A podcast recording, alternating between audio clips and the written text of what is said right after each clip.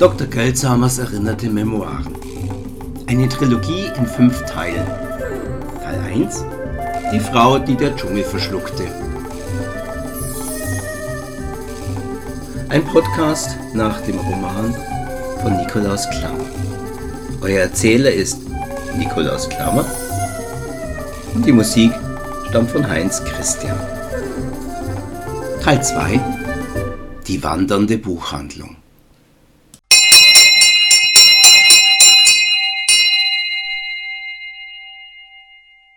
Trotz der lautstarken, lange in den Ohren nachklingenden Ankündigung, dass ein Kunde den Laden betreten habe, blieb Klammer in dem Verkaufsraum erst einmal für sich allein. Kein Buchhändler eilte Dienstbildwissen heran und erkundigte sich nach seinen Wünschen. Er war auch die einzige Person im Laden, soweit er das in dem engen, unübersichtlichen Labyrinth, in das er geraten war, überblicken konnte. Alle Wände, übrigens auch die Schaufensterseite, waren bis unter die Decke von vollgepackten Bücherregalen verstellt, so dass von außen kein Licht hereindrang und allein eine magere Deckenbeleuchtung das Halbdunkel wie mit warmem Kerzenschein ausleuchtete. Zusätzlich stapelten sich überall Büchertürme und mit Remittenten gefüllte Umzugskartons. Die Gänge dazwischen waren so eng, dass es ein Klaustrophobiker keine fünf Sekunden in dem Laden ausgehalten hätte, ohne einen Panikanfall zu bekommen und schreiend das Weite zu suchen. Ab und an waren oben an den Regalen zusätzliche Spots angebracht, die die Bücherrücken darunter erhellten. Da sich die Decke in etwa fünf Metern Höhe befand, lief über dem Kopf des Autors zusätzlich noch eine Galerie um drei Seiten des Raumes. Auf sie konnte man nur über eine überaus enge und wackelig wirkende Wendeltreppe aus Gusseisen gelangen. Dieser erste Eindruck war kein guter.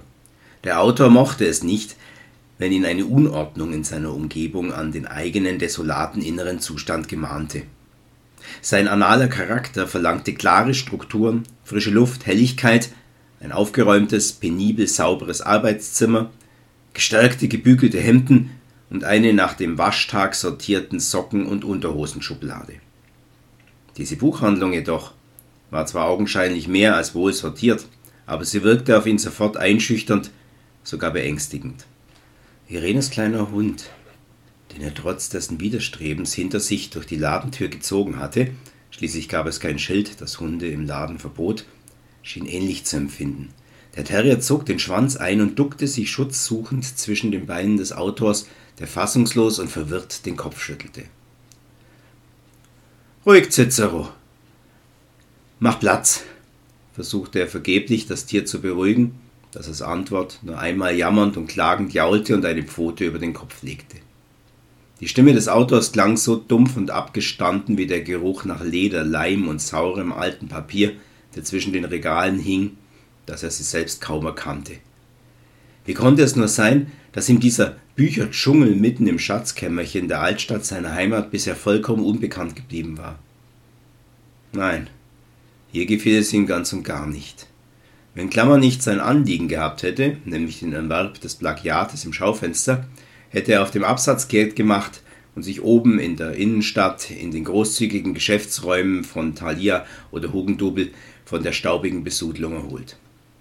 Er mochte helle, große und übersichtliche Buchhandlungen ohne Atmosphäre, in denen die Bücher steril in Plastikfolie eingeschweißt von gleichgültigen und unwissenden Verkäufern als die Handelsware, die der Autor in ihnen sah, angeboten wurden. Ein Buch war ihm kein goldenes Kalb, um das er tanzen wollte, sondern ein Konsumartikel wie eine Tafel Schokolade oder ein auffälliger Lippenstift. Nicht der Umschlag und das Alter machten das Buch, allein der Inhalt war entscheidend. Der Autor wollte in einer Buchhandlung eine Auslage wie bei einem Lebensmittelladen vorfinden. Er sah es gern, wenn Literatur wie Obst verkauft wurde, klinisch sauber, die leicht verderblichen Exemplare und die Sonderangebote nach vorne geräumt. In diesem verwinkelten und düsteren Albtraum von Buchhandlung hingegen fühlte er sich durch die schiere Übermacht der Literatur bedrängt, sie flüsterte von allen Seiten zu, drückte ihn mit ihrer Bedeutungsschwere nieder. Ihn schwindelte vor der Masse, sie nagte an seinem Selbstwertgefühl. Während der Autor sich noch vergebens bemühte, eine Ordnung in den Regalen zu erkennen, um auf diese Weise seinen eigenen Namen und jenes ominöse Buch, das er nicht geschrieben hatte, zu finden, zeigte die Türklingel endlich Wirkung. Der Autor hörte klackernde, näher kommende Schritte in seinem Rücken. Der verschüchterte Hund zuckte zusammen und knurrte plötzlich leise. Klammer sah erstaunt auf das sich noch niedriger herabkauernde Tier zu seinen Füßen. Er hatte Cicero noch nie so aufgeregt und gleichzeitig so verängstigt erlebt. Welcher feine Sinn warnte den Terrier vor einer Gefahr, die der Autor nicht erkannte? Er drehte sich um und erwartete einen kleinen, verstaubten, vielleicht auch etwas untersetzten Mann, der ihn über eine dünne Lesebrille hinweg mit flinken Augen begutachtete, mit verschränkten Händen vor ihm dienerte und sich vorsichtig lächelnd und leise flüsternd nach seinen Wünschen erkundigte. Wenn er diese Geschichte, die er gerade erlebte, erfunden hätte, hätte er genau so eine Gestalt in diese Buchhandlung hineingeschrieben. Aber ich hätte ihn nicht Karl Konrad Koriander genannt, lachte er in sich hinein. Zu seiner Überraschung erkannte er jedoch, dass ihn seine Vorstellungskraft vollkommen betrogen hatte. Denn die Person, die langsam auf ihn zuschlenderte und auf hohen Pumps mit nageldünnen Absätzen elegant zwischen den Bücherstapeln hindurchtänzelte, roch frisch gewaschen nach Rosenparfum und war eindeutig weiblich. Es war eine nicht ganz fassbare, im Halbdunkel auch nicht ganz klar erkennbare Frau, deren Konturen kaum greifbar waren und die sich auf seltsame Weise mit dem Regalhintergrund zu verbinden schien, als würde ihre Aura an den Rändern ausfransen. Erst auf den dritten, die Lider zu einem schmalen Spalt zusammengekniffenen Blick, konnte der Autor sie als hübsch und jung einschätzen. Viel zu hübsch und viel zu jung für die Inhalte und das geballte Wissen, für die gefährlichen Emotionen, die hinter den Buchrücken, mit denen sich die Verkäuferin so seltsam verschmolz, wie wilde Raubtiere auf ihre Opfer lauerten. Die Verkäuferin trat auf den Autor zu und fragte breit an einem Kaugummi kauend und aufreizend gelangweilt, ob sie ihm denn behilflich sein könne. Sie sah dem Autor dabei nicht in die Augen, sondern fixierte den Hund, der versuchte, sich rückwärts von ihr zu entfernen und mit seinen Krallen über das Parkett kratzte. Der Autor zog Cicero an der Leine zu sich heran. Für den seltenen Fall, dass er in einer Buchhandlung gefragt wurde, ob er denn Hilfe benötige, hatte der Autor ein Sprüchlein vorbereitet, zu dem er nun erfreut ansetzte. Nein, danke. Das ist, als würden Sie einem Alkoholiker in einer Bar fragen, ob Sie ihm ein paar Getränke empfehlen können, wollte er sagen. Aber er schloss seinen Mund wieder, denn in diesem Moment fiel sein Blick auf ein Messingschild, das schief an einem Nagel an einem der Regale hinter der Buchhändlerin hing. Staunend las er Wir besorgen jedes Buch. Versprochen. So verrückt es auch klang, er hätte schwören können, dass diese vielversprechende Nachricht vorher dort noch nicht angebracht war. Ihm schien, als wäre es gleichzeitig mit der hübschen Verkäuferin gleichsam aus dem Nichts aufgetaucht. Die wegen der Verzögerung nun wieder keulend ihren Kaugummi von einer Backe in die andere schiebende und eine Blase zwischen ihren vollen roten Lippen zum Platzen bringende Frau hob erwartungsvoll die Augenbrauen. Klammer stach ein kleiner Teufel. Anstatt den wahren Grund zu nennen, der ihn in die Buchhandlung geführt hatte, entschied er sich, die Verkäuferin ein wenig zu ärgern. Nach einem langen, abschätzenden Blick auf die wohlgeformte Figur des überheblichen Mädchens, das ihm plötzlich außerdem gut gefiel und einen Mechanismus auslöste, für den er nie zu alt wurde, zeigte er auf das Schild in ihrem Rücken. Haben Sie zufälligerweise eine Taschenbuchausgabe von Der Stein der Weisen des französischen Romanciers Honoré de Balzac? fragte er lauernd. Der Autor wusste selbstverständlich, dass als Taschenbuch momentan nur die berühmtesten Romane des großen Franzosen lieferbar waren und das von ihm genannte, sehr abseitige Werk höchstens in maßlos überteuerten gebundenen Gesamtausgaben enthalten waren. Wenn Sie so freundlich wären und einen Moment warten möchten, antwortete die Frau prompt und runzelte dabei nicht einmal die Stirn. Sie wandte sich beflissen ab und stieg die Wendeltreppe hoch zur Galerie. Als sie die gefährlich knirschenden Stufen bestieg, hatte der Autor von unten einen guten Ausblick auf ihre attraktiven, in durchbrochene schwarze Seide gehüllten Beine. Es kostete ihn Mühe, sich von diesem höchst beeindruckenden Anblick loszureißen, und er beschäftigte sich wieder damit, sich nach seinen eigenen Werken umzusehen. Der Autor glaubte, er hätte die Verkäuferin für eine Weile beschäftigt und sie suche nun immer nervöser in Online-Katalogen und im ZVAB nach dem verlangten Werk. Doch kaum hatte er sich einem Regal zugewandt, in dem die Bücher in heillosen Durcheinander und scheinbar nach ihren Pastellfarben, Insel dachte er begeistert, sortiert standen, da rief das Mädchen schon von oben zu ihm herab, in der einen Hand einen graubraunen und in der anderen einen gelben Band mit einem gezeichneten Titelbild hochhaltend. Möchten Sie lieber die Ostausgabe des ehemaligen DDR-Verlags Kiepenheuer in Leipzig und Weimar oder das Exemplar der alten Goldmann-Gesamtausgabe aus den frühen 70er Jahren? Beide kämen auf 4,80 Euro. Wir haben auch noch den etwas teureren blauen Reklamband aus den 20er Jahren, auf dem die Goldmann-Ausgabe beruht. Aber Sie wollten ja ein Taschenbuch. Der Autor stand starr wie verzaubert. Nach diesen beiden Ausgaben, die das Mädchen gleichgültig in den Händen hielt, hatte er sämtliche Buchhandlungen und Antiquariate in den vielen Städten, in denen er wegen Lesungen gastierte, durchforstet. Er empfand ein fast sexuelles Verlangen nach ihnen und war in den 80ern extra mehrmals nach Ostberlin eingereist, aber hatte den damals noch gültigen Zwangsumtausch für andere Bücher ausgeben müssen, weil er den dämonischen Roman Der Stein der Weißen einfach nicht bekommen konnte. War, es war nicht fassbar. Nachdem er schon alle Hoffnungen hatte fahren lassen, fand er hier, in seiner bedeutungslosen provinziellen Heimatstadt Augsburg, doch tatsächlich die einzigen beiden jemals in Taschenbuch erschienenen Ausgaben dieses Romans, von denen die eine seit Jahrzehnten ausverkauft, die andere praktisch unerreichbar war. Dem Autor lief das Wasser im Mund und das Blut im Unterleib zusammen, und er fand die Verkäuferin nun noch um vieles hübscher. Fast hätte er einen Heiratsantrag gemacht. Äh, ich würde gerne die Goldmann-Ausgabe kaufen, sie ist besser kommentiert, sagte er genießerisch und fühlte sich kurz mit der Welt und sogar mit dem Schwindler, der seinen Namen benutzte, versöhnt. Das Mädchen kam mit dem gewünschten Buch herab und überreichte es dem Autor wie ein Geschenk. Er hätte sie für diese Geste am liebsten umarmt und geküsst.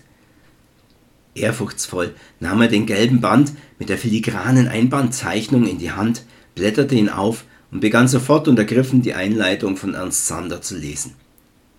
Kann ich denn sonst noch etwas für Sie tun? fragte die Buchhändlerin und legte kokett ihren Kopf zur Seite, zwinkerte ihm zu. Der Autor lächelte glücklich, als er nun zögerlich aufsah. Das können Sie in der Tat, meine Liebe. Ich interessiere mich noch für ein Buch, das in Ihrem Schaufenster steht.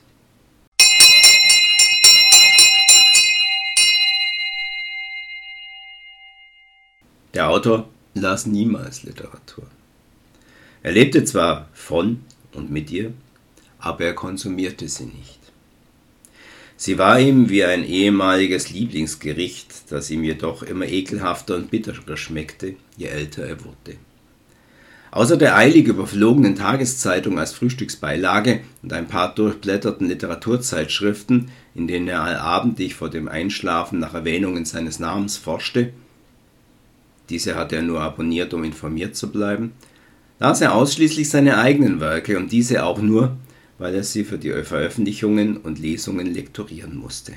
Er hasste diese Arbeit, die ihn vom wirklich Wichtigen, nämlich vom Schreiben, abhielt. Am liebsten hätte er seine Texte unbearbeitet und roh direkt aus der PDF-Datei heraus veröffentlicht. Ein ausgelassener Buchstabe, ein Rechtschreibfehler, ein Komma an der falschen Stelle oder ein doppeltes Wort machten einen Text nicht besser oder schlechter.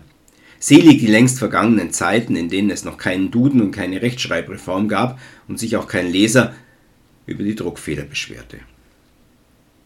An dieser Leseunlust hatte er nicht immer gelitten. Als Jugendlicher und auch noch als junger Erwachsener verschlang er praktisch jeden Text, der ihm unschuldig in die gierigen Finger geriet.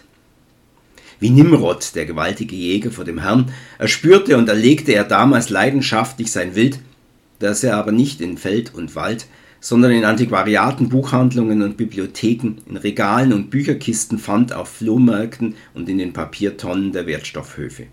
Egal, ob es ein leicht verschimmelter, fetter Roman aus dem 18. Jahrhundert, ein Sachbuch über Nanobiotik, ein Gedichtband von Dos Grünbein oder ein Peri-Rodan-Heftchen war, gleichgültig, ob ein veralteter Bädecker für das Burgenland, ein giftgrüner Essayband über die Industrialisierung in Deutschland bis 1914, Heideggers Sein und Zeit, Konsalik, Rosamunde Pilcher oder Zettels Traum in seine Hände gerieten. Wir alle können jede Arbeit erledigen, vorausgesetzt es ist nicht die, die wir gerade tun sollen. Darum las der junge Autor wirklich alles, außer den Texten, die er tatsächlich lesen musste. Verträge, Rechnungen, Mahnbriefe, Wirtschaftstexte, Schulbücher, Lektüren, alles, was ihm zu nah an seinem alltäglichen Leben war, ignorierte er vollkommen.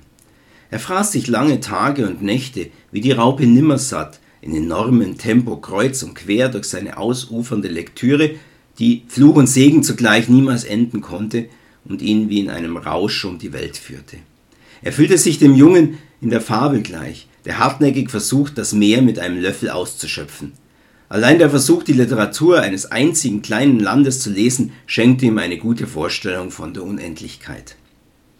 Durch seine Leselucht vernachlässigte er Familie und Freundschaften, das ungeliebte BWL-Studium, den Schlaf, ihm genügten allerdings fünf Stunden pro Nacht und leider auch die Körperpflege.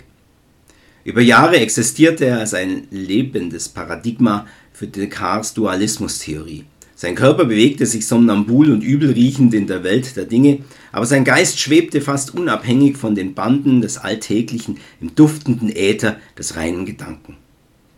Es war die glücklichste Zeit im Leben des Autors. Doch leider irrte sich Descartes. Körper und Geist sind nicht nur über die Zirbeldrüse lose aneinander gebundene Graphen im Koordinatensystem der Existenz, sondern bedingen einander wie das Huhn das Ei. Sie sind eine untrennbare, in beide Richtungen miteinander verbundene Einheit. Obwohl Klammer über seinen Lektüren die ehelichen Pflichten grausam vernachlässigte, wurde plötzlich seine Frau mit der gemeinsamen Tochter Isabella schwanger. Ja, er war damals schon verheiratet, wenn auch mehr aus Bequemlichkeit als aus Liebe konnte er sich doch auf diese Weise vor dem drohenden Militärdienst drücken. Und selbstverständlich scheiterte er im Studium, das er nur auf Drängen seines Vaters begonnen hatte und mehr prokrastinierte als studierte. Die finanzielle Unterstützung seiner Eltern endete mit der Exmatrikulation. Der Autor hatte plötzlich kein Geld mehr. Keines für Nahrung, keines für die Miete und am schlimmsten keines für die geliebten Bücher. Das Leben griff sich den hoch über dem Teppich schwebenden Geist und band ihn mit Tonnengewichten an den irdischen Boden der Tatsachen. Er musste Verantwortung übernehmen, sich eine Arbeit suchen, die meisten seiner Bücher für ein Almosen auf Flohmärkten verramschen. Nur den großen alten 24-bändigen Brockhaus mit Goldschnitt, seinen geliebten Balzac, den er vielleicht etwas aufmerksamer hätte lesen sollen, und selbstverständlich auch Jean-Paul behielt er wegen ihrer hübschen schweinsledernen Buchrücken. Das tat er ohne Bedauern, denn eigentlich war ihm nie um die Bücher selbst, sondern immer um ihre Inhalte gegangen. In dem Moment, an dem er in einer anthroposophischen Schule für einen Hungerlohn einen Job als angestellter Lehrer begann, endeten seine Lesereisen in ausgedachte Welten und die Abenteuer seiner Fantasie, und er entwickelte praktisch über Nacht zur Freude seiner Frau eine fast neurotische Reinlichkeit. Er machte sich noch eilig mit Rudolf Steiners Werken vertraut und beschäftigte sich dann für die nächsten 15 Jahre ausschließlich mit den seltsamen Verrichtungen, die man in der Reformpädagogik als Unterricht bezeichnet. Nicht, dass in Waldorf Kindergärten die okkulten Lehren Blavatkis, organische Architektur, Eurythmie, Parasismus und Demeter-Landwirtschaft ernsthaft interessiert. Das meiste hielt er für weltanschaulichen Quark, der nur fest wirkte, weil er täglich aufs Neue breit getreten wurde. Aber dies war der Brotberuf, der seiner kleinen Familie ein wenig karges, aber gerade so hinreichendes Einkommen bescherte. In der wenigen freien Zeit, die ihm verblieb, spät abends oder im Morgengrauen, ihm genügten ja wenige Stunden Schlaf in der Nacht, schrieb er. Dies begann, als ihn die nächtlichen Unruhephasen von Isabella und dann die noch viel ausgeprägteren seines zweitgeborenen Stefan wachhielten.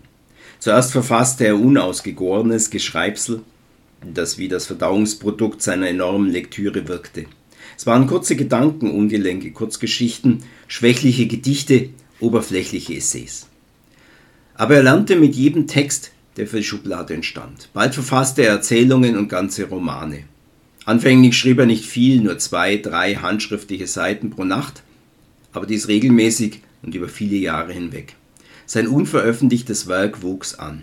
Später, als die Kinder älter waren und er sich nur noch wenig auf die immer gleichen Unterrichte vorbereiten musste, die Schülerjahrgänge in schier endlosem Trott kamen und gingen, fand er mehr Zeit. Sein Ehrgeiz entwickelte sich und langsam kam ein beachtliches Över zustande. Es füllte die Auszüge eines großen Aktenschrankes, dann eines zweiten. Mehr durch Zufall als aus eigenem Streben gelang es ihm, einen Verlag und interessierte Leser zu finden und sich so ordentlich zu verkaufen, dass er den wirren Herrn Steiner endlich hinter sich lassen konnte und den Versuch wagte, ausschließlich von seiner Literatur zu leben. Da waren die Kinder längst aus dem Haus und Irene verwöhnte inzwischen als Ersatz ihren kleinen Hund. Der Autor verdiente zwar nur unwesentlich mehr als der Reformpädagoge, aber er fühlte sich nicht mehr wie ein Scharlatan, zumindest meistens. Lesen, leben oder schreiben, pflegte er zu sagen. Alle drei Dinge gehen nicht gleichzeitig. Es sind Weltbereiche, die einander ausschließen. Sie haben keine Schnittmengen.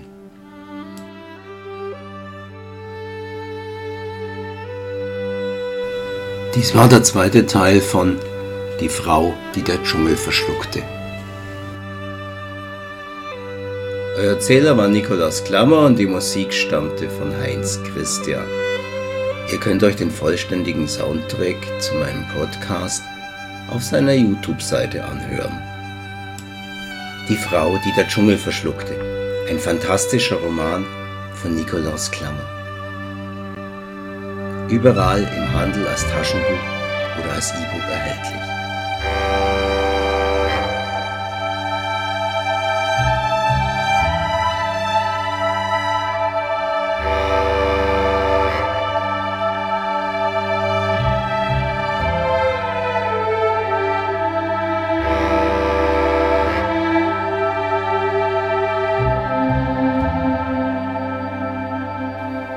Die dritte Folge erscheint nächsten Sonntag. Bis dahin wünsche ich euch eine schöne Zeit. Euer Nikolaus.